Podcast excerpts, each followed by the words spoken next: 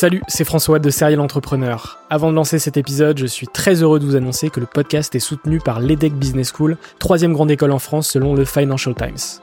L'entrepreneuriat se démarre très souvent à l'école, et vous le savez, nombreux et nombreux sont les entrepreneurs qui ont créé leur premier projet pendant leurs études. L'ambition de l'EDEC, c'est de former ces étudiants entrepreneurs à avoir un impact positif sur le monde au travers de leurs projets.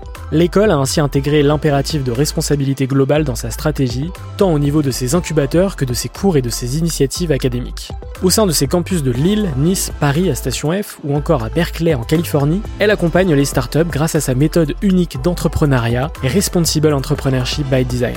Une approche innovante permettant d'intégrer les enjeux économiques, sociétaux et environnementaux au cœur de leur modèle de développement et ce, dès leur création. L'objectif de l'EDEC, faire émerger un nouveau modèle de startup adaptable à tout projet qui intègre pleinement les enjeux de responsabilité. Chaque année, ce sont ainsi plus de 70 nouvelles startups qui intègrent ces incubateurs. Si vous souhaitez en savoir plus, n'hésitez pas à vous rendre sur www.edec.edu.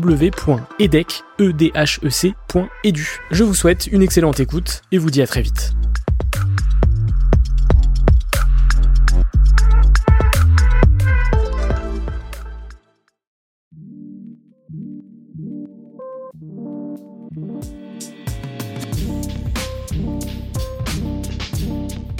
Salut à toutes et à tous, c'est François Lay et vous êtes sur Serial Entrepreneur, le podcast des entrepreneurs. Pour ce 39e épisode, j'ai échangé à distance avec Tigran Sedou, cofondateur de Big Mama. Alors, est-ce qu'il est vraiment nécessaire de présenter Big Mama? Si vous aimez la food italienne et si vous aimez les pizzas, vous connaissez forcément Big Mama. Lancé en 2013, Big Mama est une chaîne de restaurants italiens pas comme les autres, et vous allez découvrir dans cet épisode pourquoi. Avant de se lancer dans l'aventure entrepreneuriale, Tigran a travaillé aux côtés de Stéphane Courby, un grand entrepreneur français, où il m'a raconté avoir vu les montagnes russes d'un entrepreneur sans en avoir la charge mentale. C'est lors d'une soirée dans un restaurant qu'à 26 ans, avec son ami Victor Leguer, ils se disent demain matin, on démissionne et on y va. Ils démissionneront donc le lendemain pour se lancer dans les crêpes et ils iront même se former au métier de crêpier à Brest, en Bretagne. Ils se rendront vite compte que c'est la restauration italienne qui les passionne et créeront par la suite Big Mama. Big Mama, c'est aujourd'hui 25 restaurants, notamment à Paris, Lille, Lyon, Bordeaux, Londres et Madrid. Plus de 1200 salariés avec plus de 38 nationalités représentées. Dans cet épisode, Tigran vous raconte l'histoire incroyable de Big Mama, des débuts à aujourd'hui. Comment ont-ils sauvé Big Mama avec l'arrivée de la Covid? Comment a été insufflée la culture d'entreprise chez Big Mama? Ou encore ses conseils les plus précieux pour entreprendre dans la food. Un gracier millé à Tigran pour cet échange et ce super épisode. Avant de lancer l'épisode, vous pouvez me soutenir très facilement en laissant 5 étoiles sur Apple Podcast, en partageant le podcast autour de vous, ou encore en vous abonnant via la plateforme audio de votre choix, Spotify, Deezer, Apple, Google. Quant à moi, je vous souhaite une très bonne écoute et je vous retrouve lundi prochain pour un nouvel épisode. Salut Tigran. Salut François, bonjour tout le monde. Alors je suis super content euh, de t'avoir dans ce podcast euh, parce que je suis déjà un, un grand fan euh, de Big Mama, de l'univers euh, Big Mama et puis de, tous ces restaurants.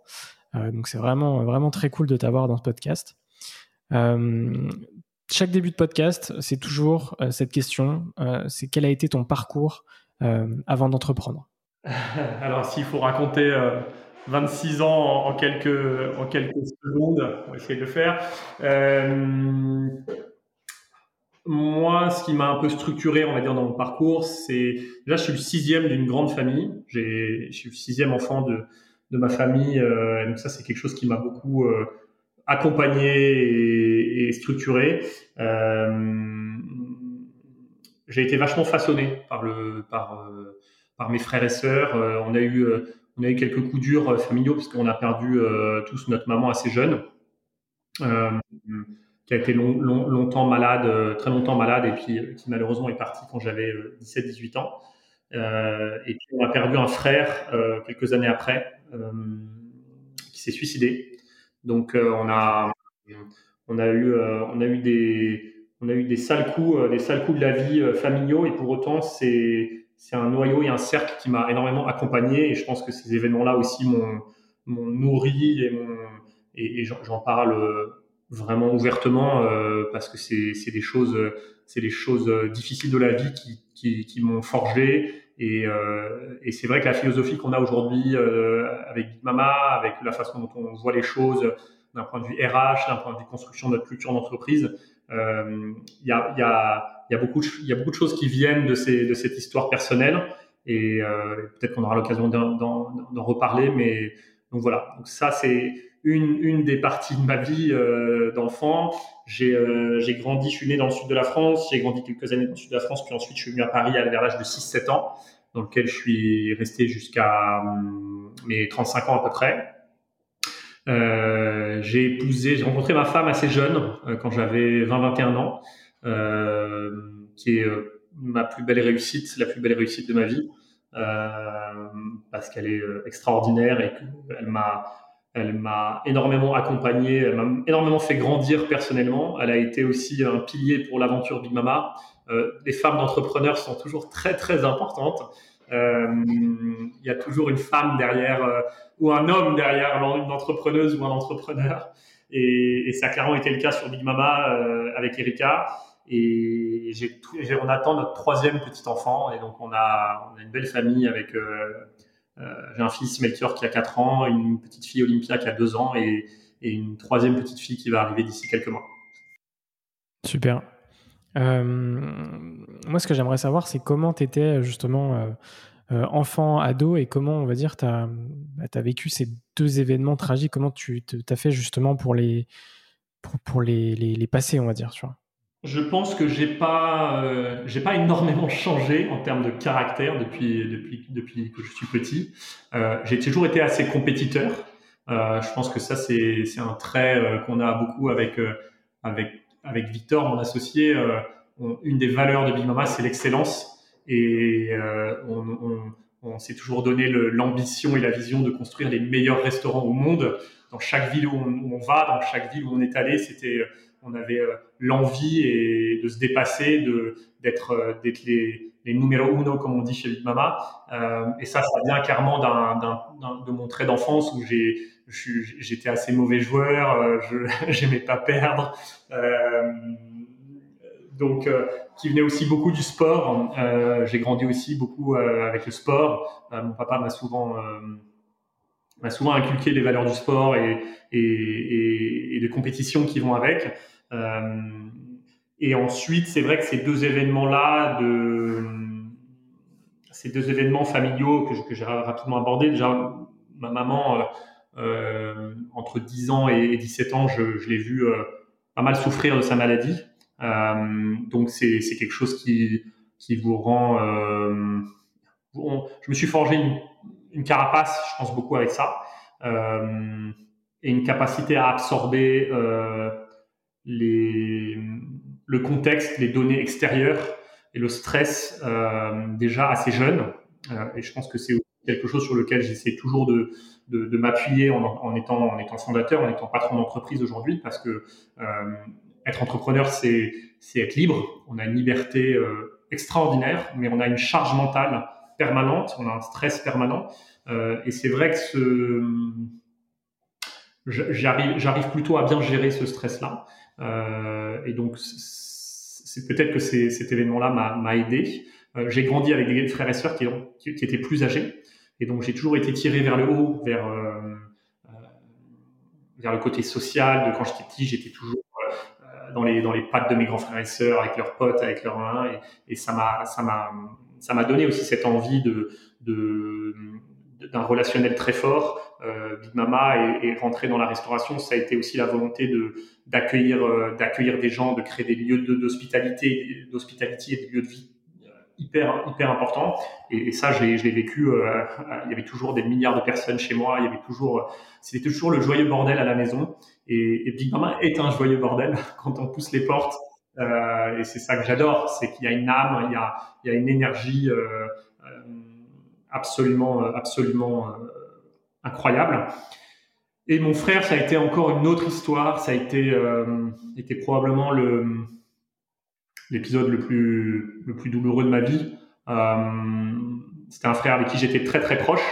Euh, c'était mon meilleur ami. On passait notre vie ensemble, on partait toutes nos vacances ensemble. Et, et il s'est suicidé parce qu'il était, il était.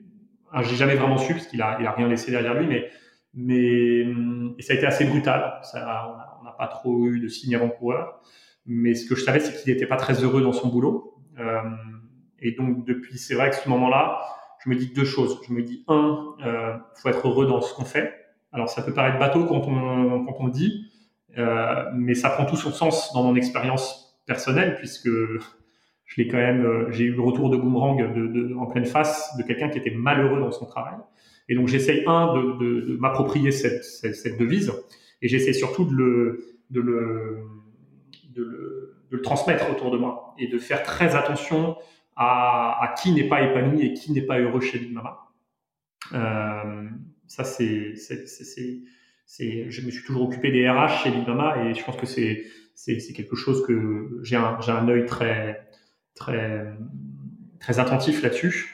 Euh, et la deuxième chose, c'est que je, ça m'a développé une attention, je pense, assez particulière aux gens, dans le sens où euh, il y a peut-être des, peut-être des gens parfois autour de toi qui disent, tu leur demandes si ça va, ils disent ouais moyen, pas trop en ce moment, et puis en fait ça te passe un peu au-dessus de la tête. Tu dis bon bah ça va aller, euh, il est pas en train de mourir donc de toute façon euh, il va s'en sortir. Et en fait je regrette, j'ai un regret avec mon frère, c'est que c'est qu'en fait c'est de pas l'avoir pris par la main et lui, avoir dit un jour en fait je vois que tu vas pas bien, euh, on va pas juste en parler autour d'un coin de table, on va, agir et on va faire des choses et on va prendre destin en main et on va prendre cette responsabilité. Tu vas prendre cette responsabilité-là, mais je vais t'aider. On va t'aider dans ton cercle proche. Et, et on, on l'a probablement pas suffisamment fait. Et donc ça, c'est vrai que c'est un échec massif, euh, même si si j'ai pas de regrets parce que cette décision, elle, c'était la sienne et, voilà. Mais euh, si je pouvais revenir dans le passé, je ferais plus attention à ça avec lui et donc, du coup, et donc, du coup, j'y passe une grande attention aujourd'hui avec les gens qui m'entourent. Ok. Et, toi, en termes d'expérience, tu as été dans, le salariat avant d'entreprendre?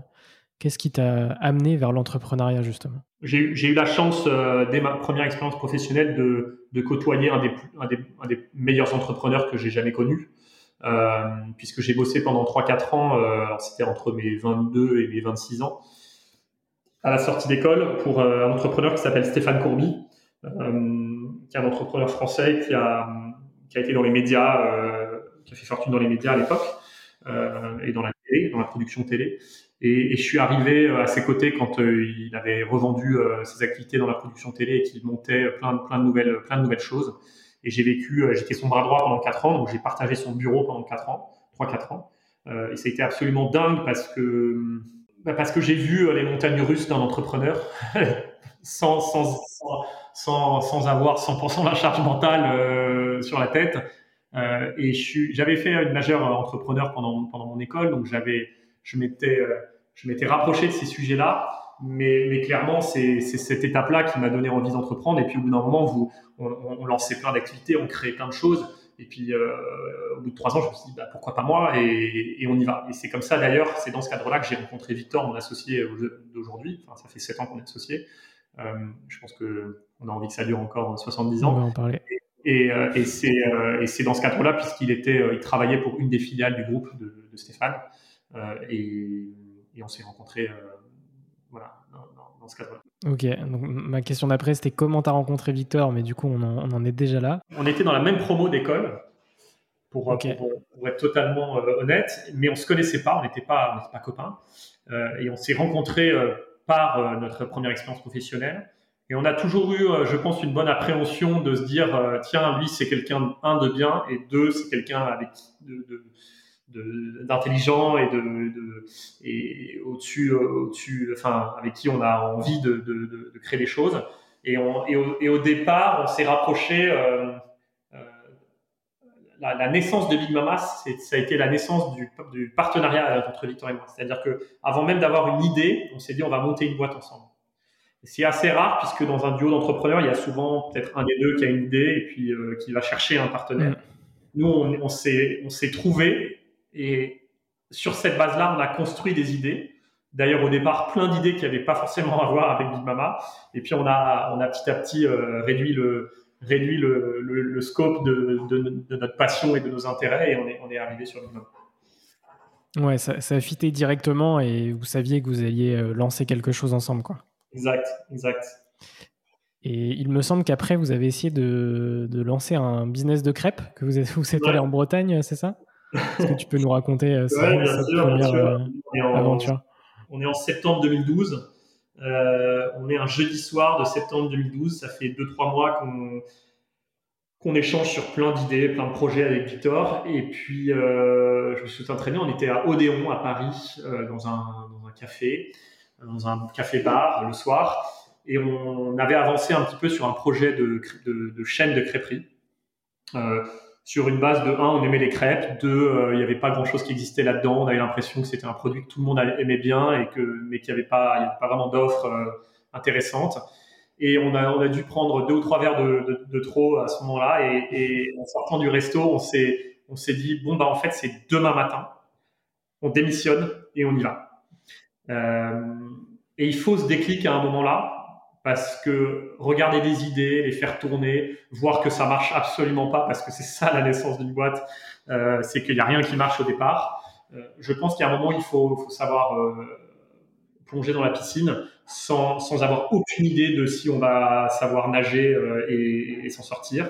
Et ça a été, c'était typiquement ce dîner-là où on s'est dit, allez, on y va. Et demain matin à 10 h à la même horaire, on va tous les deux voir notre patron et on leur, et, et, et on démissionne. On avait tous les deux un bon job, hein, c'était cool. Euh, et, le lendemain matin à 10h moins 5, on s'est appelé, on s'est dit, bon, t'es toujours chaud, on y va là, parce que s'il y en a un des deux qui le fait et pas l'autre, on a l'air quand même vraiment con. Et on l'a fait. Donc c'était la naissance de notre confiance réciproque. Et, euh, et, effectivement, on a démissionné pour monter cette chaîne de crêperie qu'on a étudiée pendant 2-3 mois jusqu'à la fin de l'année. On a été formé au métier de crêpier. Euh, on est parti, euh, on a pris deux semaines de congé en octobre et on a été formé auprès d'un maître en, à Brest, en Bretagne. Pendant, une quinzaine de jours, on avait commencé à faire aussi un tour des producteurs en Bretagne. Ça, c'était la naissance de ce qu'on a fait ensuite chez Big Mama.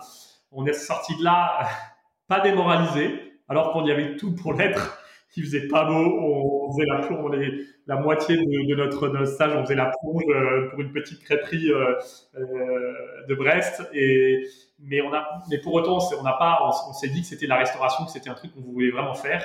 Et, et, voilà, on a, on, a, on a bossé pendant trois mois. On est devenu, on a un diplôme de maître crêpier.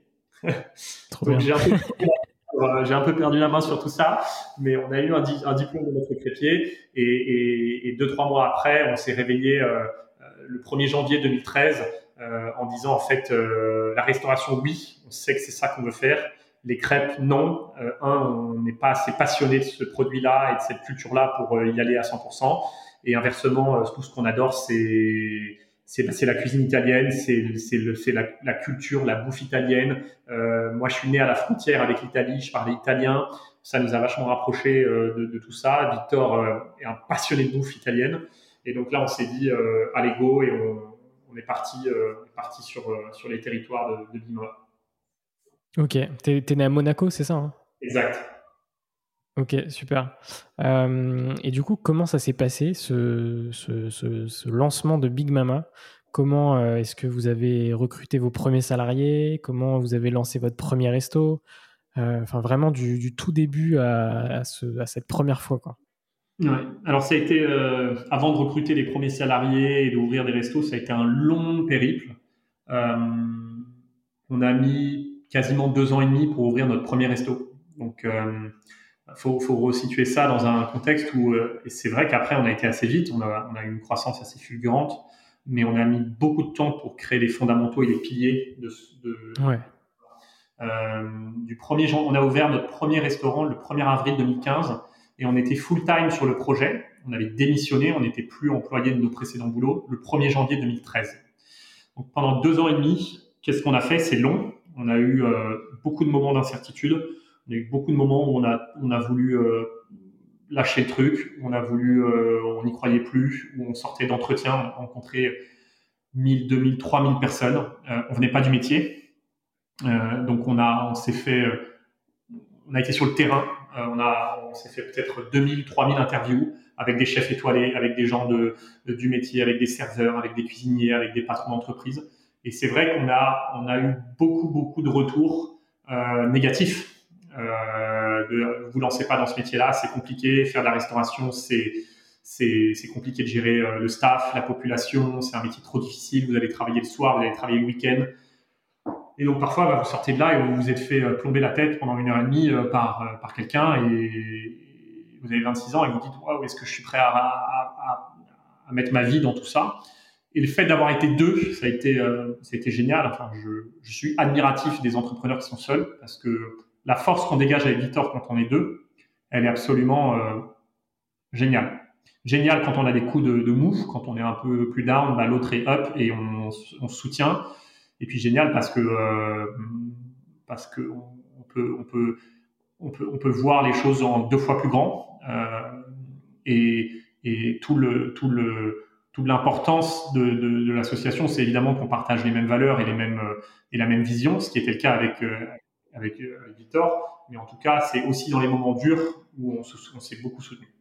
Donc, on a eu deux ans euh, assez longs où on a fait beaucoup de choses. La première chose qu'on a faite, c'est, on avait une idée assez simple hein, pour Big au départ, c'était on veut faire bon, pas cher et servir avec le sourire. Il n'y avait pas vraiment quelque chose de révolutionnaire dans tout ça. L'idée n'était pas révolutionnaire. Euh, je ne sais pas, tu as, interviewé beaucoup d'entrepreneurs, mais euh, on dit souvent, est-ce que la force, est-ce que l'idée est si, si importante que ça au départ? Je ne sais pas quel est ton avis là-dessus quand tu as interviewé 40 entrepreneurs, mais euh, c'est souvent des petites idées euh, un peu à la con et assez, assez, assez bêtes. Sunday, on, a, on, vient, on vient de créer une deuxième, deuxième entreprise, euh, une idée très simple aussi. En tout cas, celle de Big Mama, c'était pas du tout révolutionnaire. Elle était, on veut faire des restaurants qui sont bons, d'accord, qui sont accessibles, pas très chers, dans un endroit convivial et servi avec le sourire. Tu vas me dire, mais ça, c'est la définition de la restauration. Oui, monsieur. Mais en fait, il n'y avait pas beaucoup de gens qui faisaient ça. Et tout était dans le, c'est un métier d'exécution et d'opération, et tout était dans la façon dont on allait exécuter ça. Comment est-ce qu'on fait bon et pas cher? Euh, Et en fait, on a tiré le fil de ça, en premier lieu par le sourcing. On, on, peut faire bon et pas cher si on arrive à accéder à des produits qui sont pas sur le circuit industriel que tout le monde, que tout le monde a. Donc, on va aller chercher des produits de meilleure qualité. Et comment on fait pour aller les, acheter moins cher que les autres? Ben, En fait, on va couper les intermédiaires. Et donc, le premier truc qu'on a, qu'on a fait, c'est qu'on a loué une petite voiture et on a euh, quasiment pendant, je crois, presque plus d'un an, euh, on a sillonné toutes les routes d'Italie. On a été dans toutes les régions d'Italie à la rencontre des producteurs, des petits producteurs. Euh, aujourd'hui, chez Bimama, on travaille avec 80%, c'est des petits producteurs qui ont moins de 20, 30 salariés artisanaux. Euh, on connaît bien, euh, qui sont complètement hors des circuits industriels. Et donc, on a eu cette démarche-là qui était passionnante, euh, qui, était, qui, était, qui, était, incroyablement euh, géniale et passionnante, euh, parce qu'on allait, on allait bouffer dans les meilleurs restos d'Italie.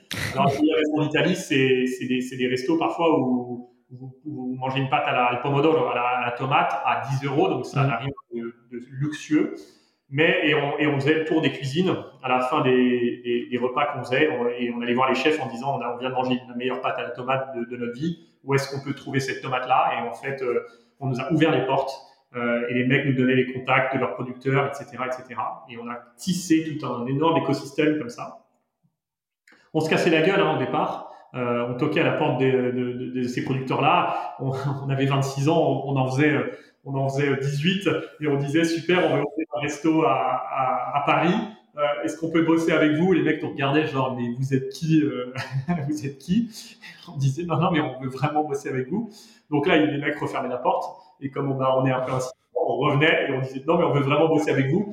Euh, et puis petit à petit en fait euh, on a, créé des liens euh, dingues. Je me souviens de la première fois on était chez Lorenzo Bagato qui est un de nos fournisseurs de de prosciutto di San Daniele, on est dans le nord-est de l'Italie. Euh, le mec nous a à moitié fermé la porte au nez en disant j'ai autre chose à faire. Et puis, euh, à force un peu d'insister euh, et à rappeler le chef qui nous avait introduit et qui a, fait un, on a, on a fini par dormir chez lui deux jours et on a commencé à connaître toute sa famille et, et, c'est devenu un copain. Donc, c'est, génial. Donc, on a fait ça pendant, pendant plusieurs mois. On a 180 producteurs aujourd'hui avec qui on travaille en direct. Et on a fait quelques expériences terrain, parce qu'on n'avait jamais opéré de resto. Donc, on a, on a opéré une petite cafétéria sur un campus. Euh, puis ensuite, on a opéré un resto saisonnier à Gordes, dans le sud de la France, pendant 4-5 mois, en 2014. Ça nous a appris le métier. on a fait toutes les conneries du monde. C'était probablement le restaurant le moins bien opéré au monde.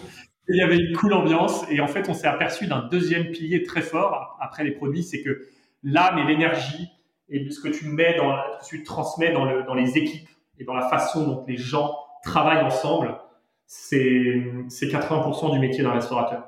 Et les gens, nos clients venaient, il y avait, déjà la queue dans ce restaurant-là. Euh, et pour autant, on n'était franchement pas très bon euh, d'un point de vue opérationnel mais il y avait une bonne ambiance, il y avait une bonne, il y avait une bonne vibe, il y avait, euh, il y avait une bonne âme dans le restaurant. Et ça, ça a été très fondateur sur la philosophie qu'on a voulu créer derrière chez Lima.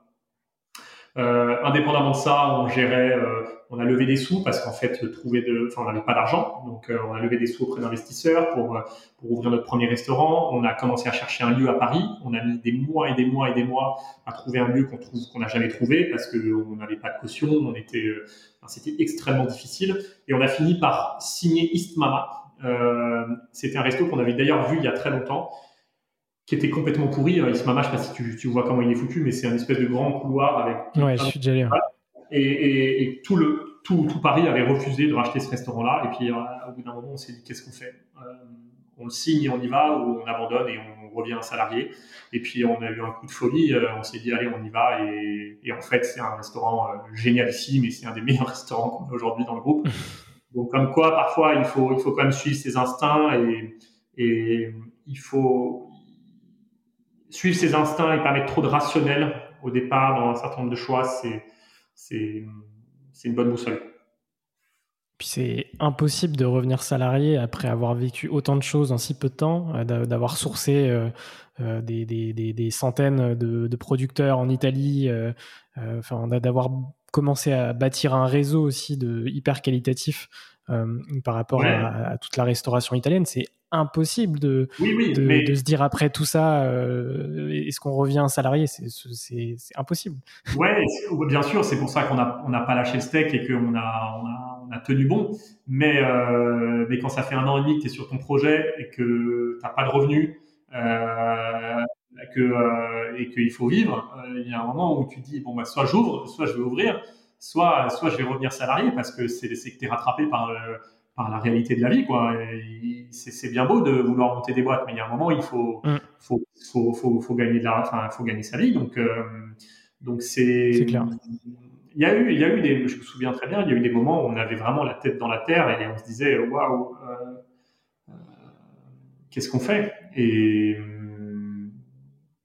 et à la fin, bah, ça, ça, ça, ça, valait le coup de tenir parce qu'on a, on a vécu une, une, une aventure de dingue. Donc, euh, et, du coup, pour revenir à, mes questions, justement, comment est-ce que vous avez recruté euh, vos premiers salariés? Parce qu'il me semble que le personnel, il est à 100% italien. Euh, donc, vous êtes allé chercher les gens directement en Italie en termes de recrutement? Alors, déjà, le personnel n'est pas 100% italien, mais c'est vrai qu'il y a une italianité très forte dans, notre culture. mais le, on a, je crois, 38 nationalités chez Big Mama, donc on est, on est, on est mais, mais c'est vrai qu'il y, y, a une identité italienne qui est très forte. Euh, quand, comment on a, alors, euh, comment, quand est-ce qu'on a recruté notre premier salarié? C'est une bonne question. C'était, c'était à Gordes, notre restaurant saisonnier qu'on a, qu'on a fait euh, en 2014. c'est Chiro, c'est notre chef. qu'on avait, on avait mis une annonce sur, sur Internet en disant on cherche un chef italien. comme quoi, parfois, ça part de rien hein, sur deux, trois blogs. Et puis, il y a Chiro qui avait 24 ans, qui a répondu et on a pris un café un jour qui est un napolitain. Euh, on bosse toujours avec lui, hein, 7 ans après, donc on se connaît par cœur. Mais la première fois qu'il, est venu, on n'a pas eu un coup de foudre. Euh, je crois que l'entretien a duré 10 minutes et au bout de 10 minutes, on lui a dit de raconter sa vie. On lui dit, bon, en fait, on s'en fiche de, ta vie. Nous, ce qu'on veut, c'est goûter ton tiramisu et on veut voir si, c'est ton chef. Et il avait assez mal pris, il s'était levé, il s'était barré. Et, euh, et on s'était arrêté là. Et il se trouve que trois mois après, euh, on était à la veille, enfin à quelques jours, semaines avant d'ouvrir notre restaurant euh, saisonnier qu'on avait eu par opportunité. Et là, on cherchait un chef et on se dit, bah, on n'a pas de, pas de, pas de, pas d'idée. Donc, on va rappeler Chiro, qu'on avait rencontré trois mois avant, et on va lui dire, est-ce que tu es chaud euh, pour venir avec nous? Et je sais pas, le, hasard et la magie de la vie a fait qu'à ce moment-là, il était libre et qu'il a dit, il a pris le, il a pris le pari et il a dit, ok, je viens avec vous. Et, derrière, ça a été le chef exécutif du groupe. Euh, et, et, il gère 500 personnes aujourd'hui chez Bimama, donc c'est comme, quoi les histoires, elles partent pas, de grand-chose. donc, c'était notre premier salarié et, et, on a recruté la première équipe à Gordes, un peu par copain de copain. Chiro, qui est napolitain, a recruté son cousin qui était pizzaiolo, puis, lui-même a recruté son copain qui était commis de cuisine, etc. Et, et ce qui est drôle, c'est qu'aujourd'hui, dans l'équipe fondatrice de Gordes, c'était en 2014, aujourd'hui, il y a encore, je crois, 50% des gens qui sont toujours chez Big Mama et qui sont tous Énorme. à un poste de chef, de manager ou de directeur. Donc c'est drôle parce que quand on regarde la photo de l'équipe en 2014, je me souviens d'Enrico qui est notre patron des opérations en Angleterre, qui est un marché très difficile dans lequel il y a, on a 300 salariés, très compétitif. C'était un runner qu'on avait recruté à Gordes et qui était venu avec, des, avec sa guitare autour du cou et qui était venu pour faire un job d'été. Et, euh, cinq ans après, il est, il est patron de, de 300 personnes dans la boîte. Donc, c'est des belles, belles aventures. Dingue. Euh, ce qui ressort quand on, quand on voit Big Mama, c'est vraiment la, culture d'entreprise. Comment est-ce que vous avez réussi à insuffler en fait cette, euh, cette culture? Comment ça s'est comment ça s'est fait? Est-ce que ça s'est fait assez naturellement? Euh, ou est-ce qu'il y a des choses qui ont été mises en place? Ou est-ce que vous vous aviez une vision très précise de ce que vous aviez envie de faire justement avec Big Mama? Que, Comment ça s'est passé? Je dirais qu'au départ, ça s'est fait assez naturellement. c'est difficile de d'être à la veille d'une création ou en tout cas d'une aventure et de dire moi je veux que la culture d'entreprise ça soit ça. Euh, la culture d'entreprise c'est quelque chose qui s'installe dans le temps, c'est quelque chose qui se vit. Donc euh, on n'avait pas forcément une vision très claire de quelle allait être la culture d'entreprise et Dieu sait qu'elle est importante chez Big Mama. Euh, mais ce qui est et donc et c'est plutôt dans un deuxième temps où on a beaucoup façonné, travaillé, ritualisé la culture d'entreprise. Ça j'y reviendrai peut-être comment. Dans un premier temps, ça s'est fait plutôt sur euh, sur, sur qui on est, sur nos valeurs, sur, euh, sur ce qu'on avait envie d'être euh, en tant que personne. Et parce que comme c'est des petites équipes, bah, en fait, vous, vous, on insuffle beaucoup de choses autour de nous. Euh, et ça, c'était, on avait, on avait envie de monter une entreprise dans laquelle on avait envie de prendre du plaisir. Ça, c'était hyper important. Euh, on est venu dans la restauration qui n'était pas le métier le plus avec le plus gros potentiel de, développement, de croissance, qui était un métier difficile, euh, mais on l'a fait par passion et on l'a fait par plaisir. Et ça, je pense que ça a été un des premiers socles de la culture d'entreprise, c'est que euh, on, vient chez Big Mama parce qu'on on essaie une boîte de passionnés et on vient parce qu'on a envie de prendre du plaisir dans ce qu'on fait. Euh, et la, joie, ce fameux joyeux bordel dont je, parlais, l'âme, la joie, l'énergie qu'on dégage, il est né de ça. Il est né de, il est né de ses premiers, premiers temps. Ensuite, petit à petit, quand, quand, quand, on, quand on grandit dans l'entreprise, effectivement, on, met en place un certain nombre de rituels euh, qui permettent d'asseoir ces cultures d'entreprise. Une culture d'entreprise, pour moi, elle est, elle est basée sur des valeurs. Elle est basée sur un socle de valeurs. C'est quoi une culture d'entreprise? C'est rien plus que quelques valeurs qui sont un socle commun de comportement, de, pensée, ou en tout cas de guide pour tout ce qu'on fait et tout ce qu'on veut véhiculer dans l'entreprise et à l'extérieur. Chez nous, il y a quatre valeurs. Il y a l'excellence. J'en ai un peu parlé parce que je parlais de, de fait d'être euh, d'ouvrir les meilleurs restos au monde. C'est vrai que ça c'est, fait partie de notre culture. Il y a la méritocratie. Euh, je viens d'en parler aussi euh, quand la moitié du staff du premier resto est aujourd'hui la promotion interne, le fait que on crée une boîte dans lequel un, un terrain de jeu, c'est un terrain de jeu dans lequel chacun rentre et où la force collective du groupe, la force collective de l'équipe est au service du développement individuel de chacun. Tu vas rentrer chez nous et grâce aux autres, grâce à l'équipe, tu vas grandir et tu vas te développer individuellement, tu vas, tu vas, tu vas apprendre et tu vas, hum, et tu vas, et tu vas évoluer. Et je dis, euh, et je dis très souvent euh, en, meeting ou en séminaire que hum, le jour où, le jour où vous cessez d'apprendre chez Big Mama, il faut partir. Euh, pour nous, c'est un truc, la méritocratie, ouvrir les portes, la promotion, l'ascension sociale qu'on peut proposer par la restauration en ouvrant ces portes-là. Il est, c'est probablement la valeur la plus incarnée, la plus forte chez Big Mama aujourd'hui. Et il y a peu de secteurs qui peuvent permettre ça. Donc ça, c'est la magie de la restauration. La magie de la restauration, c'est que tu peux démarrer en tant que runner quel que soit ton background, quel que soit d'où tu viens, quelle que soit euh, ta classe sociale, quelle que soit ta, religion, ta race, ton, on, on va pas regarder d'où tu viens, mais en revanche, on va ouvrir les portes à ce que tu puisses grandir.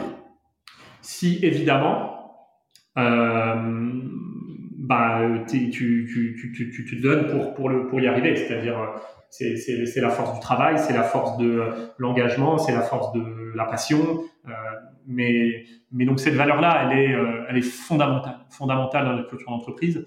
Et je pense que c'est ce qui fait qu'on a, on a un turnover qui est assez faible dans le staff. C'est ce qui fait que euh, on continue à, à, ouvrir des restaurants, à avoir des projets, parce que la croissance de l'entreprise, l'histoire de croissance de l'entreprise nourrit la croissance des hommes.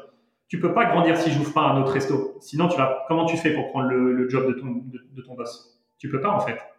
Tout l'intérêt d'ouvrir un resto régulièrement, c'est qu'en fait, on dit les gars, on ouvre un nouveau resto, bah, on va prendre les, talents de l'ancien resto, on va les mettre dans un nouveau, etc. On va faire monter tout le monde d'un cran. Et donc, l'histoire de croissance, on dit souvent, ah, mais en fait, grandir et grossir, j'aime plutôt le mot grandir que grossir, bien évidemment, euh, c'est euh, c'est pas du tout contre-intuitif et, paradoxal avec maintenir une culture d'entreprise très forte. Justement, elle permet de construire cette culture d'entreprise. En tout cas, à ce niveau-là. La troisième valeur, c'est l'authenticité. Euh, on vend un voyage en Italie hyper authentique par les produits, par les hommes, par la personnalité. Euh, on est qui on est. On, ah, c'est un peu le truc de McDo, venez comme vous êtes. Mais c'est un, peu ce qu'on fait chez Big Mama. Y a pas, on, on, ment pas. Prenez les gens comme ils sont, quoi. On ment pas comme, enfin, voilà. Et, la quatrième valeur, c'est l'entrepreneuriat. Euh, on, a, on a toujours eu une double casquette euh, chez Bimama, c'est qu'on est, on a une, on a, on a, on a une, on a une âme de restaurateur euh, et on a un, et on a un mindset de d'entrepreneur. et et donc, on a le droit à l'erreur, on a le droit de, on, mise énormément sur l'agilité, sur le fait de, de rebondir, de, de, construire des choses dont, qu'on est, dont on est fier. Ça, c'est hyper important. Euh, c'est une des valeurs qui nous guide dans, dans tous les choix qu'on fait. On, on, fait rien dont on n'est pas fier, euh, même si c'est bien pour le business, même si c'est bien pour, euh, ça, même si ça va grossir nos chiffres. Et, et, et, voilà, donc cette, cette culture d'entreprise-là, elle est basée sur ces valeurs. Et puis après, il y a un certain nombre de rituels qui vont des briefings dans les restaurants avant les services, à, euh, des lives, on communique énormément. Euh, euh, pendant le Covid, ça a été quelque chose qui nous a, beaucoup aidé. quasiment toutes les semaines, je fais un live avec tout, toutes les personnes de ma boîte, donc à distance parce qu'on est, à distance, où on est 100% transparent sur nos faiblesses, nos doutes, nos envies, nos réussites, où est-ce qu'on en est d'un point de vue financier, est-ce qu'on galère, est-ce qu'on galère pas, euh, la performance, les projets, etc., etc. Donc euh, voilà, c'est, c'est, ça prend du temps, ça prend beaucoup d'énergie et beaucoup de temps. Euh, ouais. C'est comme manager, le management prend beaucoup beaucoup de temps, beaucoup d'écoute. Très clair, il n'y a, a, pas de secret. Euh, on va maintenant faire un petit saut dans le temps. Euh, alors, Big Mama aujourd'hui, c'est c'est dispo. Euh, enfin, il y a des restaurants à Paris, à Lille, à Lyon, à Bordeaux, à Londres et à Madrid. L'année dernière, bah, on, a, on a eu ce, ce qu'on a tous vécu, hein, la, Covid. quel a été l'impact justement de la Covid sur sur ton business et qu'est-ce que ça a provoqué ce, cette Covid? Alors l'impact, il a été colossal. Euh, comme tu peux t'en douter. Colossal vers le bas et colossal vers le haut. Et ça, ça a été euh, la bonne nouvelle aussi, c'est que ça, on a, eu une phase de, de destruction-création absolument, euh, enfin très intense. destruction parce que du jour au lendemain, on a fermé à l'époque 12 restaurants, on avait 12 restaurants. Aujourd'hui, on en a 14, mais on a fermé 12 restos du jour au lendemain. 1200 personnes dans les équipes qu'il a fallu euh, protéger, sécuriser, euh, fermer 12 euh, cuisines, je sais pas combien de frigos, je sais pas combien, enfin ça a été une chose qu'on n'avait jamais vécue, enfin que personne n'avait vécu, mais on avait, il faut que tu dises, ça faisait 5 ans qu'on pilotait un, un, bateau qui était en ultra puissance, on gérait que des problèmes, beaucoup de problèmes, mais que des problèmes positifs. que des problèmes tirés vers le haut et on a dû changer complètement de, braquet, de direction et, et gérer du jour au lendemain une décroissance. Enfin, c'était zéro euro de chiffre d'affaires.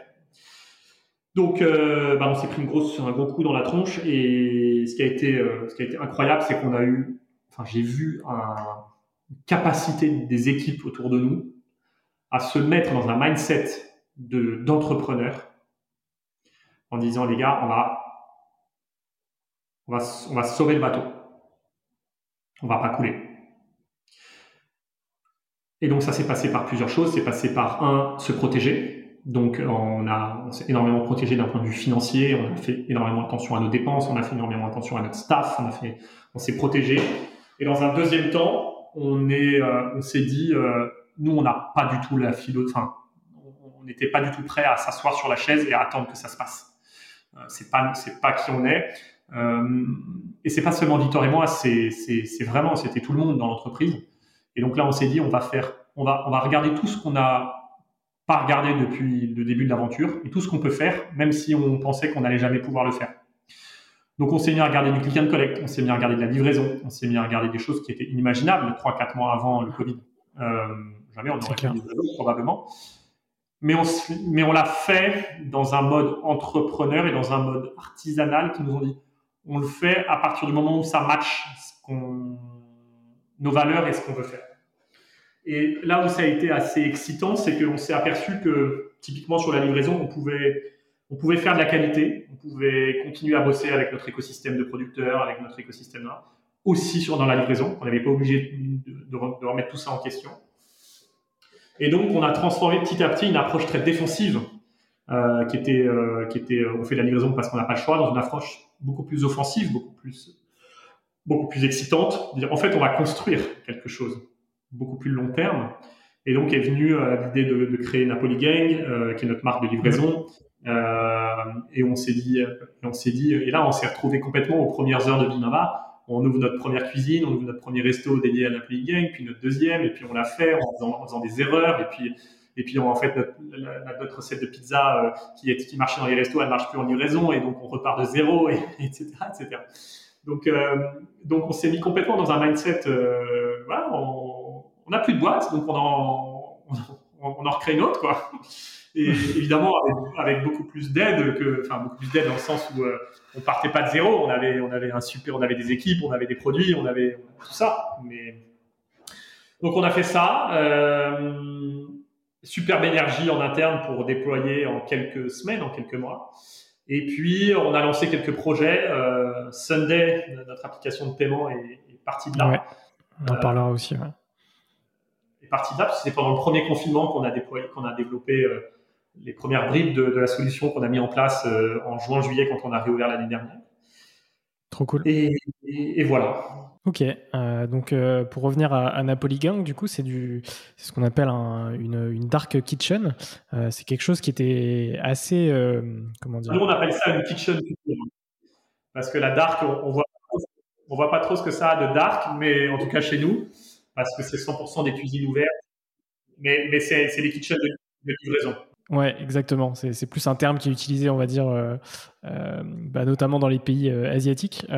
est-ce que tu penses que ce, type de, cuisine, justement, va se développer dans, les, dans, les, années à venir? Nous, on fait de la, on fait de la livraison de pizza globalement, pour être très, très, très concret. C'est un marché qui existe depuis 40 ans. La livraison de pizza, euh, quand tu avais 15 ans et que tu voulais mettre un match de foot à la télé, tu te faisais livrer des pizzas et t'appelais Pizza Hut et Domino's Pizza. Euh, c'est un marché qui est vieux comme le monde. Donc, on s'est positionné sur un marché qui est pas du tout né avec le Covid. Euh, donc, ma vision de, du marché dans lequel nous on est, elle est elle est très claire. Elle, elle, elle, va, elle va totalement continuer après le Covid parce que parce que c'est un marché qui existait, euh, qui est déjà très important avant avant la pandémie. Euh, après la pandémie, elle a ouvert plein de nouveaux usages et de nouveaux types de cuisine qui se sont mis justement en livraison. Il y en a un paquet d'entre eux. Je suis pas certain que ça, se pérennise dans le temps. Euh, je pense que c'était juste un effet pansement, euh, donc je serais assez prudent sur le fait de dire que est-ce que des restaurants étoilés qui se sont mis à faire de la livraison pendant le Covid vont continuer à le faire à la réouverture? Je ne suis pas sûr, probablement pas.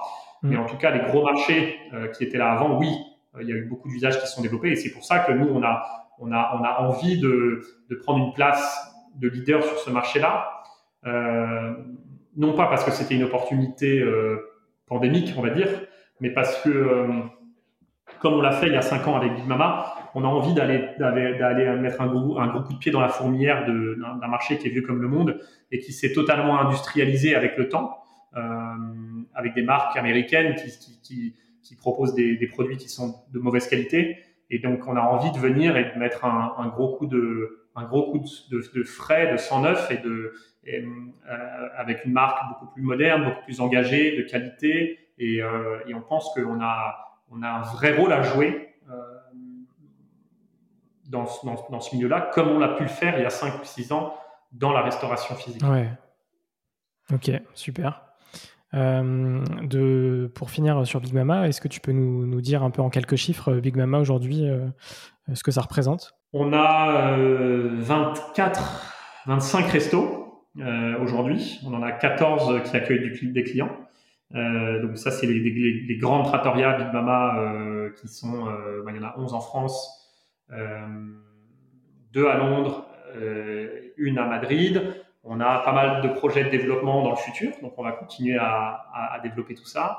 On a une dizaine de cuisines qui accueillent pas des clients, qui sont des cuisines de, livraison pour Napoli Game. Euh, on ouvre Madrid dans quelques, dans quelques jours. On sera présent dans trois pays. On a 1200, 1200 salariés. Euh, et voilà, et on, on continue. Euh, c'est déjà très bien. Ouais, ce qui est, paradoxal, c'est qu'on sort d'une année euh, très très difficile. J'espère que ça, ça, aura été l'année la plus difficile de notre vie de, de restaurateur. Euh, et pour autant, on n'a jamais été aussi confiant dans, dans, notre, dans nos équipes et dans notre, dans, dans notre groupe. Euh, et donc, on, se projette encore vraiment très longtemps dans, dans l'aventure Big Mama. Et, et tant qu'on prendra du plaisir et qu'on s'éclatera à faire ce qu'on fait, on, sera là et on, essaiera de partager cette petite contagion du bonheur avec, avec, euh, avec tous ceux qui vont nous rejoindre en interne et avec tous nos clients, bien sûr.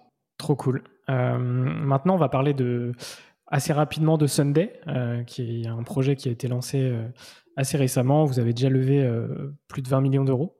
Euh, je pense que ça, fera l'objet d'un autre épisode dans quelques mois, mais euh, est-ce que tu peux nous en parler rapidement de ce projet? Bien sûr, c'est un projet qui est né l'année dernière pendant le premier confinement. ça faisait quelques mois et voire quelques années qu'on avait cette idée de, de de révolutionner le paiement dans les restos, qui était un, un truc qu'on vivait à la fois en tant que client et en tant que restaurateur. On avait cette double casquette et on avait, euh, on voyait, enfin, on passe notre vie dans les restos et, et on voyait euh, que chaque personne de notre staff passait 10 euh, ou 15 minutes à la fin de chaque service à devenir caisse enregistreuse et à, à processer des paiements. Et inversement, on voyait nos, certains de nos clients qui devenaient fous parce qu'ils levaient la main 15 fois avant d'avoir l'addition et, et ils reperdaient 5 minutes avant qu'on leur ramène la machine à carte, etc., etc. Et donc là, on s'est dit, bah, en fait, euh, il faut, faut digitaliser. On n'aime on, on pas trop digitaliser le métier de la restauration, paradoxalement, parce qu'on pense que c'est encore un, un métier qui est très authentique et l'authenticité, elle est très importante chez nous. Mais pour autant, ce, ce, moment-là de la restauration, il, est, il était vraiment affreux. Euh, et donc, euh, donc de façon très, euh, très artisanale, on s'est mis, à, on avait un petit peu plus de temps pendant le premier confinement et la, et la fermeture des restos on s'est mis à développer une solution en interne qui était de, de, pouvoir scanner le QR code qui était au milieu des tables et, en, et tout de suite, euh, tu as accès à l'addition et en moins de 10 secondes, tu peux payer ton addition, la partager avec les gens qui sont autour de, ta table et, et, lever et partir. Et on l'a mis en place pendant six mois quand on était ouvert l'année dernière dans une douzaine de restos euh, dans trois pays. Et, à la fin de l'année, on a fait le bilan et on s'est dit, tiens, c'est quand même vraiment assez incroyable. Il y a entre 60 et 80% d'usage dans nos restos, 60 et 80% de clients qui, l'utilisaient, avec des super retours clients. Et euh, ça avait augmenté de 30 à 40% les pourboires de notre staff. Ça a mmh. facilité euh, la caisse à la fin du, du service, etc. etc. Là, on s'est dit, euh, non, mais ce truc-là qui était au départ prévu pour être un outil euh, interne de Big Mama, en fait, il y a vraiment un potentiel pour le mettre au service de tous les restaurateurs mmh. et de créer un usage hyper, hyper positif pour nos clients. C'était un peu le save time for what matters. C'est genre, je vais plus passer du temps à attendre un machin, je vais, passer du temps à prendre un dessert, à, prendre du temps pour mon café, machin, parce que je suis plus stressé par le truc du paiement. Et donc, on a commencé à en parler à plein de potes restaurateurs qui nous ont dit, non mais attends, le truc est génial, euh, moi j'aimerais l'utiliser, etc. enfin, ça c'est monté comme ça. Et puis, on a parlé à des mecs de la tech qu'on connaît, des copains, des, écosystèmes. Ils ont dit, mais en fait, c'est génial, c'est une idée, c'est une idée très simple, mais c'est... Et puis, en l'espace de, c'est vrai, de quelques semaines, quelques mois, on a agrégé un, écosystème euh, dingue autour de ce projet-là à la fois euh, des, actionnaires de Big Mama, des, fonds de fintech euh, aux US et, des, mecs géniaux dans l'hospitality, dans la restauration aux États-Unis, en Europe. Et on a levé effectivement 25 millions de dollars. ça s'est fait très rapidement en agrégeant toute cette force vive autour de nous. Et puis là, et puis là, c'est le début de la fin. C'est l'aventure qui recommence depuis depuis le zéro, depuis le début, et ça va vite parce que on pense qu'il faut, faut aller vite sur ce marché. Donc, on est déjà en l'espace de quelques semaines euh, déjà une équipe de 60-70 personnes et euh, avec une traction euh, super forte. De, il y a une demande des restaurateurs hyper forte. Et donc, donc voilà, c'est passionnant, c'est un nouveau métier pour nous et en même temps, on a cette casquette de restaurateur qui nous apporte, je pense, une vraie légitimité à déployer cette solution. Exactement. donc voilà, on en reparlera plus, plus longuement. Ça c'est fait comme ça.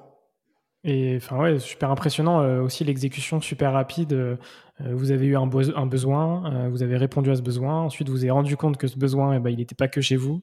Et au final, d'ouvrir ce produit à, bah, tous les restaurateurs, c'est assez ouf. Et effectivement, on, aura l'occasion d'en reparler dans, dans, un autre épisode. je passe à la quatrième partie du podcast sur les rencontres, le mindset et l'entrepreneuriat. Euh, et ma première question, c'est qu'est-ce qui t'anime tous les jours? Change people's life with pizza. Super. Je te, réponds, je te réponds par notre motto interne. On a, rarement communiqué là-dessus euh, à l'extérieur, mais c'est notre, euh, c'est notre, baseline interne chez Big Mama. C'est le change people's life with pizza. C'est ce qui me rend fier et ce qui m'anime quand je me lève le matin je, suis le patron d'une boîte de 1200 personnes. Je ne sais pas faire ce métier-là. Je l'apprends tous les jours. Mais hum, parfois, je fais des erreurs. Parfois, je fais des choses bien. Euh, mais ce qui est sûr, c'est que hum, avoir la capacité de changer la vie, déjà ma vie à moi, et de changer la vie des gens qui m'entourent, c'est hum, c'est ça qui c'est ça qui me rend fier. Et le la chose que je que je regarderai dans dix ans et que quand je me retourne, je retournerai derrière, enfin, je retournerai derrière et que je dirais, c'est quoi qui a été incroyable? C'est d'avoir changé la trajectoire de 1000, 2000, 3000, 5000 personnes. Euh, et, Trop cool. Et, pour ça, être entrepreneur, ça, ça, on peut vraiment le faire en étant manager aussi, salarié dans, dans, dans, dans une entreprise, mais euh, ça n'a pas de prix. Super. Euh, peux-tu me citer une ou deux personnes qui t'inspirent aujourd'hui? Mon associé. Euh, il continue de m'inspirer depuis 7 ans, ce qui est. Ce qui est c'est beau. Ce qui est, pas une paille. euh, parce qu'il a. Ça fait 7 ans qu'on est entrepreneur et il a toujours la même énergie d'entrepreneur, le moteur, l'envie d'aller plus loin, plus haut, plus vertueux. Euh, donc il, m'inspire au quotidien là-dessus et ma femme. Ma femme, euh, parce que a, on a déménagé à Madrid. Je vis à Madrid depuis quelques mois. Quand on a ouvert Big Mama, on a ouvert un premier restaurant Belmondo à Madrid en septembre dernier. Euh, on est venu s'installer ici pour lancer le pays et pour, euh, lancer Big Mama ici. Euh, ma femme est, une femme extraordinaire. Elle avait une super carrière chez L'Oréal. Elle était un top talent là-bas et elle a accepté de tout quitter pour euh, suivre euh, ce chemin-là. Et elle l'a fait euh, d'une manière hyper bienveillante, hyper accompagnante. et c'est un, une boussole, c'est un, un, un, socle pour moi. Et je pense que si elle n'était pas là, je ne serais pas du tout, du tout qui je suis aujourd'hui en tant qu'entrepreneur et, en tant que patron d'entreprise. J'ai la chance d'être, tout ça pour dire j'ai vraiment la chance d'être inspiré par probablement les deux personnes qui sont les plus proches de moi aujourd'hui euh, dans mon cercle à la fois professionnel, personnel. Ouais, oui, tu côtoies au quotidien, euh, enfin aussi bien en physiquement qu'à distance. c'est vraiment d'être inspiré par, par, ces gens-là parce que je les vois tous les jours et, donc c'est pas comme si j'étais inspiré par un mec que j'ai jamais vu de ma vie. Oui, c'est clair. Euh, c'est clair. Euh, et puis dernière question pour cette petite partie, euh, c'est quel conseil donnerais-tu aux personnes qui souhaiteraient se lancer dans la food? Alors je vais en donner plein à la volée comme ça. Vivre ses rêves, mais les vivre vraiment. Qu'est-ce que ça veut dire? Ça veut dire que si vous avez un projet dans la food, vous voulez ouvrir un resto, tester un truc, euh, il faut pas ouvrir un micro truc en disant euh, je vais tester le modèle, je vais ouvrir une toute petite, euh, un tout petit resto dans un coin et je vais voir si ça marche. Bah non, en fait, si ça, ça plante, euh, vous allez toujours vous dire ah oui mais c'était pas ça que je voulais ouvrir. En fait, je voulais ouvrir un gros truc hyper ambitieux. Ouvrez ce que vous voulez ouvrir parce que c'est ça qu'on a fait et je pense que ça a très bien marché. Première chose. Deuxième chose, ne cherchez pas trop à éduquer les clients, les consommateurs dans la food. C'est très très compliqué de devoir changer les habitudes, éduquer les gens sur un nouveau, nouveau type de restauration. Euh, combien de fois j'ai vu des, des, projets euh, hyper talentueux vouloir euh, lancer des, des, des, concepts de frozen yogurt en France parce que tu comprends ça cartonne aux États-Unis et donc et donc c'est génial ça va cartonner en France. Non en fait en France il y a personne qui bouffe du frozen yogurt et donc avant même de savoir si toi tu vas réussir et que tu as un bon produit une bonne marque il va falloir éduquer tes clients à manger des frozen yogurt, et une fois que tu as réussi à faire ça, à faire, en sorte qu'ils viennent chez toi et pas chez les autres, etc. Nous, on a été dans des gros marchés. On a été dans l'italien, on, fait du burger, on fait, euh, c'est des gros marchés, et on a toujours une, une, envie d'être 15% meilleur que les autres, 15% moins cher. Et c'est pas forcément la démarche que tout le monde doit avoir, mais en tout cas, ça a été une démarche assez payante parce que je trouve que contrairement à de la tech, contrairement à la cuisine, c'est quelque chose de très traditionnel et de vouloir éduquer les gens là-dessus, c'est compliqué. Euh, voilà. Et, et, un dernier truc dans la food, c'est que c'est n'allez pas dans, dans, un, dans, un, dans, une type, dans un type de cuisine ou dans un projet dans lequel vous vous n'êtes pas 100% passionné. Je l'ai expérimenté un peu avec la crêpe au départ. Euh, c'est un métier qui est tellement prenant, ça, ça demande tellement d'énergie vous allez vivre, vous allez, euh, vous allez, euh, vous allez parler, vous allez dormir, vous allez sentir, vous allez passer vos nuits, vos, soirées, vos week-ends. C'est un métier où on bosse quand tout le monde est en vacances, quand tout le monde ne bosse pas, ben vous vous bossez. Il faut que vous soyez passionné jusqu'au bout des ongles parce que parce que sinon, vous, enfin sinon on tient pas. Euh, et ça doit être le premier critère. Moi, c'est quand je regarde des projets de foot qui se lancent et que parfois j'accompagne, c'est le premier truc de loin que je regarde. Ok, très clair, de, très bons euh, conseils. Euh, on va pouvoir passer à la dernière partie du podcast avec des petites questions rapides. Euh, la première, c'est est-ce que tu as un livre à me conseiller? Je suis complètement dans la merde parce que je, je déteste lire. ça, peut, être un livre de cuisine. Hein. ouais, sincèrement, je, c'est drôle cette question parce qu'en plus, j'ai je suis très, très, très, très honnête là-dessus. je lis pas du tout. Je lis beaucoup la presse. Je, euh, j'aime bien, euh, je, suis beaucoup les actualités. J'aime bien me nourrir de, de, ce qui se passe dans le monde et de.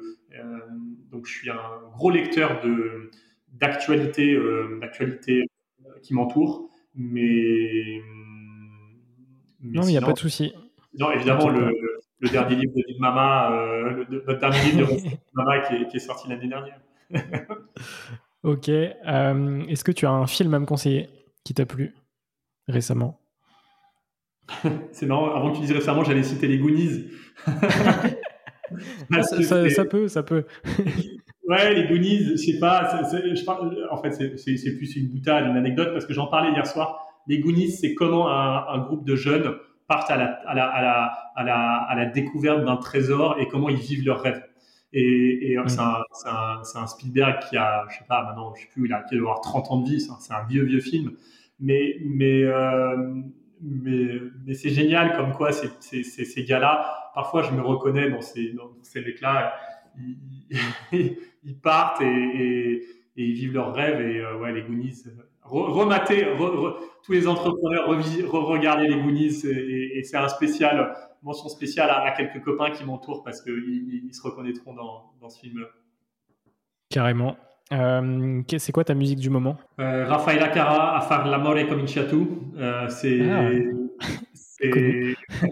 faire l'amour, c'est bien, ça fait du bien.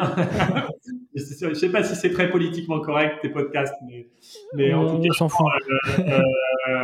Au-delà, au-delà de ce message positif, c'était notre, c'était notre musique de mariage. Je me suis marié en Sicile avec ma femme et c'est resté une musique qui me, qui me donne une, une vibe géniale. Et, et c'est un petit rituel aussi que j'ai avec, avec, mes enfants où parfois on met la musique à fond dans le salon et on se met tous à danser. Et, et typiquement, cette, cette, vieille musique disco des années 70, 70-80 italienne, elle est, elle est, elle fout une, elle fout une grosse patate. Ouais, bonne vibes. Euh, avant dernière question, c'est y a-t-il une question que tu aurais aimé que je te pose mais que je ne t'ai pas posée? Quel est l'entrepreneur que je vais t'en poser une moi Quel est l'entrepreneur que tu as que as interviewé depuis trois ans qui t'a le plus inspiré? Hmm. Il y en a potentiellement deux. Euh, il y a Anthony Bourbon de Feed.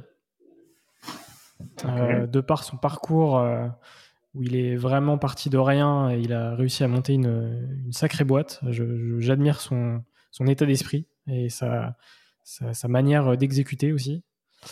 Et un autre, mais qui va être plus vintage, on va dire, c'est Jacques Seguela. Euh, voilà, qui est un peu euh, une légende de la publicité, une légende vivante de la publicité. Et forcément, de par son parcours, son, toute sa vie, en fait, elle est hyper inspirante. Et, et ça, forcément, c'était une rencontre incroyable. Ok, et eh ben, je vais écouter les deux podcasts. Carrément, je t'invite à les écouter. Euh, et ma dernière question, c'est quels sont les entrepreneurs que tu me conseilles pour un prochain épisode? À part euh, Victor, bien sûr. ah, non, j'allais dire Victor pour Sunday. Pour Victor pour Sunday, euh, ce sera intéressant d'ici, je pense, quelques mois que tu, que tu l'interviewes. Il est, il est très impliqué, y compris opérationnellement dans l'aventure. Donc, c'est c'est il y a comme je suis ça de près, bah, il, y a, il y a énormément. Je pense que ça sera très riche d'enseignements. Euh, et je peux te citer aussi euh, un autre copain qui s'appelle Pierre Juenne, euh, qui a monté euh, plusieurs boîtes. C'est vraiment un, entrepreneur dans le sang et dans l'âme, et qui développe aujourd'hui Patika. C'est une une marque de cosmétiques bio. Euh, avec une démarche de qualité et de, et de sustainability euh, hyper forte. Et c'est un mec vraiment euh, intelligent et inspirant et, et, ça, et, je pense que ce serait, ce serait hyper enrichissant pour, pour, pour, tous ceux qui nous écoutent. Super. Bah, un grand merci Tigrane pour cet échange. C'était super cool. J'ai vraiment beaucoup apprécié cet échange à distance avec toi. Euh, je te souhaite euh, voilà, plein de bonnes ondes pour les, prochains lancements, euh, pour les, prochaines expériences au sein de Big Mama. Et puis, bah, on se retrouve bientôt dans Serial Entrepreneur. Ça marche. À bientôt aussi, Youssouf. Salut. Cet épisode est déjà fini. Un grand merci pour l'avoir écouté jusqu'au bout. Si cet épisode t'a plu, tu peux me soutenir très facilement en faisant plusieurs choses. Laisser 5 étoiles sur Apple Podcast, ça booste le référencement du podcast t'abonner via la plateforme audio de ton choix, Spotify, Deezer, Apple, Google, le podcast est présent partout. T'abonner au compte Instagram, serialentrepreneur avec un underscore à la fin. Et puis t'abonner à la chaîne YouTube du podcast qui est à mon nom, François Lay. Je fais également des vidéos où je raconte des histoires d'entreprise. Tu peux même m'envoyer ton feedback à l'adresse françois-serial-entrepreneur.fr. Voilà voilà, on se retrouve très bientôt pour un nouvel épisode. Bisous.